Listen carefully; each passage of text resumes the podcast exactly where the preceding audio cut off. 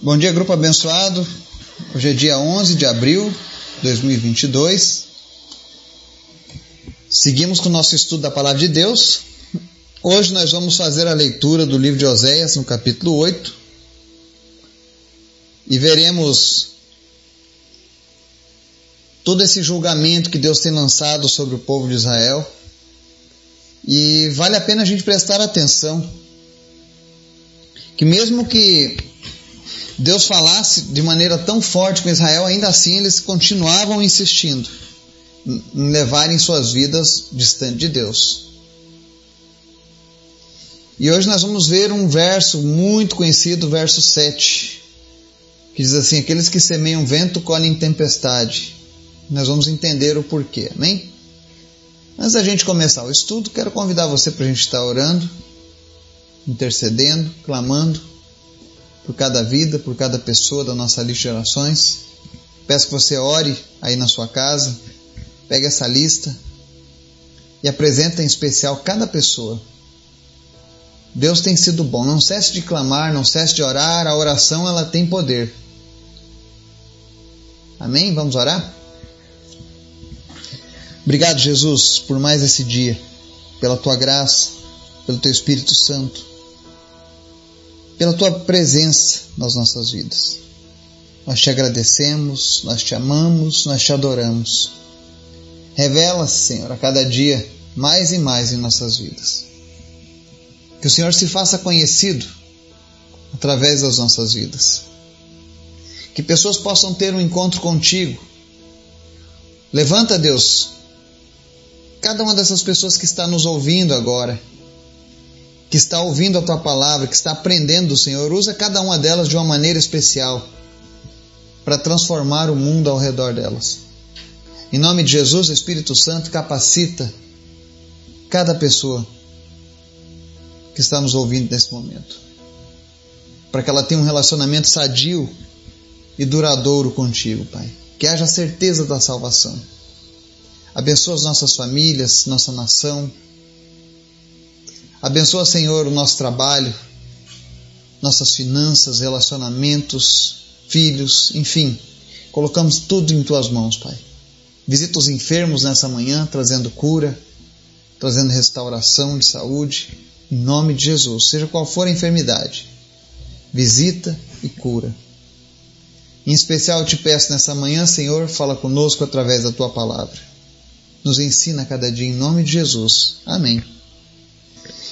Oséias 8 diz assim: Coloquem a trombeta em seus lábios, ele vem ameaçador como uma águia sobre o templo do Senhor. Porquanto quebraram a minha aliança e se rebelaram contra a minha lei. Israel clama a mim: Ó oh, nosso Deus, nós te reconhecemos. Mas Israel rejeitou o que é bom. Um inimigo o perseguirá. Eles instituíram reis sem o meu consentimento Escolheram líderes sem a minha aprovação. Com prata e ouro fizeram ídolos para si, para sua própria destruição. Lance fora o seu ídolo em forma de bezerro, ó Samaria. A minha ira se acende contra eles. Até quando serão incapazes de pureza? Este bezerro procede de Israel. Um escultor o fez. Ele não é Deus. Será partido em pedaços o bezerro de Samaria. Eles semeiam vento e colhem tempestade. Talo sem espiga, que não produz farinha. Ainda que produzisse trigo, estrangeiros o devorariam.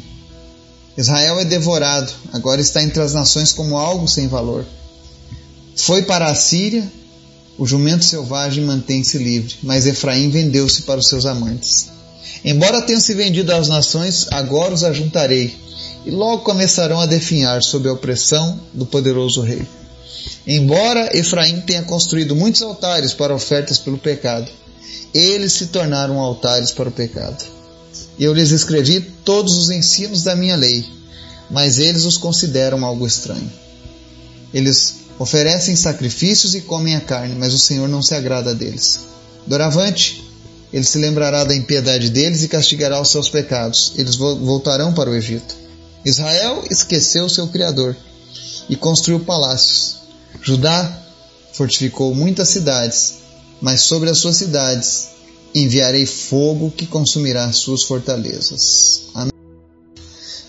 no nosso estudo de hoje nós veremos aqui, nesse capítulo 8, que apesar de todos os alertas, de todos os avisos, Israel continuava reticente, continuava endurecida no coração.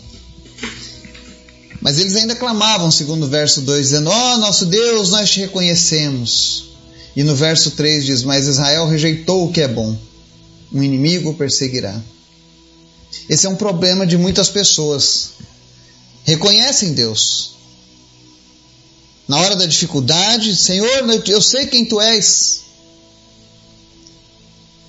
Mas não adianta a gente reconhecer que é Deus com palavras e não fazer isso em atos. A nossa atitude tem que estar de acordo com aquilo que nós professamos. É por isso que quando a gente fala acerca dos cristãos, por exemplo, e eu vou falar das pessoas às quais nós nos denominamos cristãos. Eu não posso me dizer cristão, dizer que eu conheço Deus, que eu reconheço Deus, mas as minhas ações, as minhas atitudes vão contra aquilo que Deus preza. Assim era Israel. Outro grande pecado de Israel, verso 4. Eles instituíram reis sem o meu consentimento, escolheram líderes sem a minha aprovação.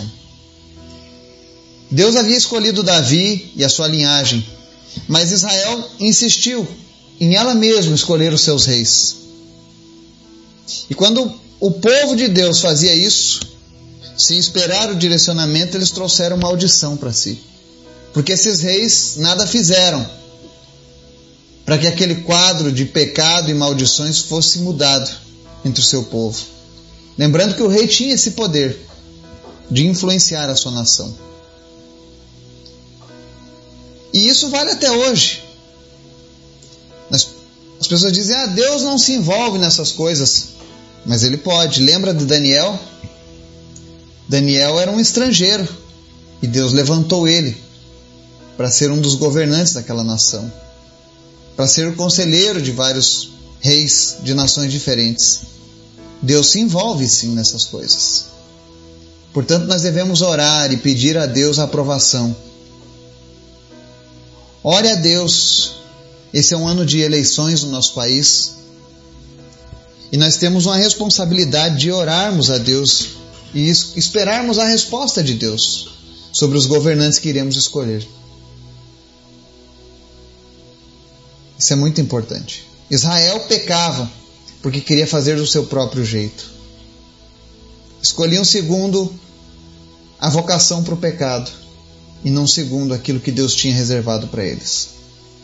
No mesmo verso diz assim: Com prata e ouro fizeram ídolos para si, para sua própria destruição. Mais uma vez, Deus ressalta o crime, o pecado da idolatria. Ele diz, inclusive, no verso 6: Este bezerro procede de Israel, um escultor o fez, e ele não é Deus. Será partido em pedaços o bezerro de Samaria.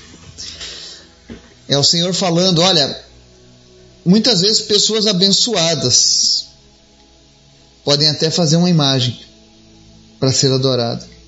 Mas isso não vem de Deus. Isso não agrada a Deus. Olha que o bezerro procedia de Israel, do povo escolhido, da nação santa, da nação separada por Deus. Mas Deus não aprovava aquilo. No verso 7, que inclusive é citado em Gálatas, diz assim: Eles semeiam vento e colhem tempestade. A palavra está dizendo que tudo aquilo que nós semearmos, colheremos. Israel semeava vento, estava colhendo tempestade. Ela se vendeu para os seus amantes, segundo o verso 9. Ou seja, ela tentou alianças com várias nações vizinhas para tentar se livrar daquilo que seria a mão de Deus pesando contra eles. Mas quando Deus define que vai fazer algo e as pessoas não mudam o coração delas, Deus prevalece. Se eles tivessem talvez se arrependido como Nínive, com certeza Deus teria dado outro destino, mas eles não queriam. Eles queriam continuar. vivendo no pecado, vivendo no vazio religioso. O verso 8, inclusive, fala assim: Israel é devorado, agora está entre as nações como algo sem valor. Eu sinto muita pena do que aconteceu com o povo judeu ao longo da história, várias e várias vezes. Mas vale a gente lembrar que não é uma culpa de Deus o que aconteceu com esse povo, mas uma culpa deles mesmo, por rejeitarem a Deus, por rejeitarem a palavra do Senhor por quererem transformar aquilo que era sagrado em uma fonte de riqueza. Porque eles usavam a bênção do Senhor para enriquecerem cada vez mais e se distanciavam de Deus. No verso 12, ele fala assim: Eu lhes escrevi todos os ensinos da minha lei, mas eles os consideraram algo estranho. Você vê que Deus deixou a sua lei a Bíblia do Antigo Testamento para o povo judeu. Mas ainda assim, os sacerdotes insistiam em ensinar aquilo que era vantajoso para eles. No verso seguinte fala, por exemplo, que eles oferecem sacrifício e comem a carne, mas o Senhor não se agrada deles. A diferença para você que tá, que gosta de estudar a palavra de Deus, você vai ver falar muito sobre sacrifícios e holocaustos no ritual do Antigo Testamento. Qual é a diferença do, ritu, do, do ritual do sacrifício para o holocausto? No holocausto, a oferta era colocada no altar e queimada, todinha, para Deus. O fogo consumia ela para Deus. Isso era o holocausto. E o sacrifício não. Uma parte era separada para Deus e a outra parte as pessoas comiam junto com o sacerdote, comiam entre seus familiares, era um churrasco. Deus gostava do cheiro do churrasco. Era a sua forma de oferecer sacrifício e holocausto. E aqui está dizendo no verso 13 que o povo de Israel faziam muitos sacrifícios, mas apenas porque eles gostavam de comer a carne, eles não estavam se importando se aquilo ali de fato agradaria a Deus. Muitas vezes a gente faz isso. A gente faz um monte de coisa achando que é para Deus, mas na verdade a gente está fazendo para o nosso próprio ego. E lembre, Deus conhece a intenção do coração. E aqui no verso 13 diz que Deus vai se lembrar da impiedade deles e castigará os seus pecados. Tudo isso porque Israel esqueceu o seu Criador. Que o Espírito Santo venha continuar falando ao nosso coração para que a gente não cometa o erro de Israel. Para que a gente continue se lembrando de quem é o nosso Deus, o nosso Criador. Para que a gente continue dando valor aos seus princípios, aos seus mandamentos. Deus é sempre bom. Deus está nos revelando a sua palavra, mostrando os erros de Israel para que eu e você não cometamos o mesmo. Que nós possamos estar atentos à voz do Espírito Santo. Que Deus nos abençoe. Em nome de Jesus. Amém.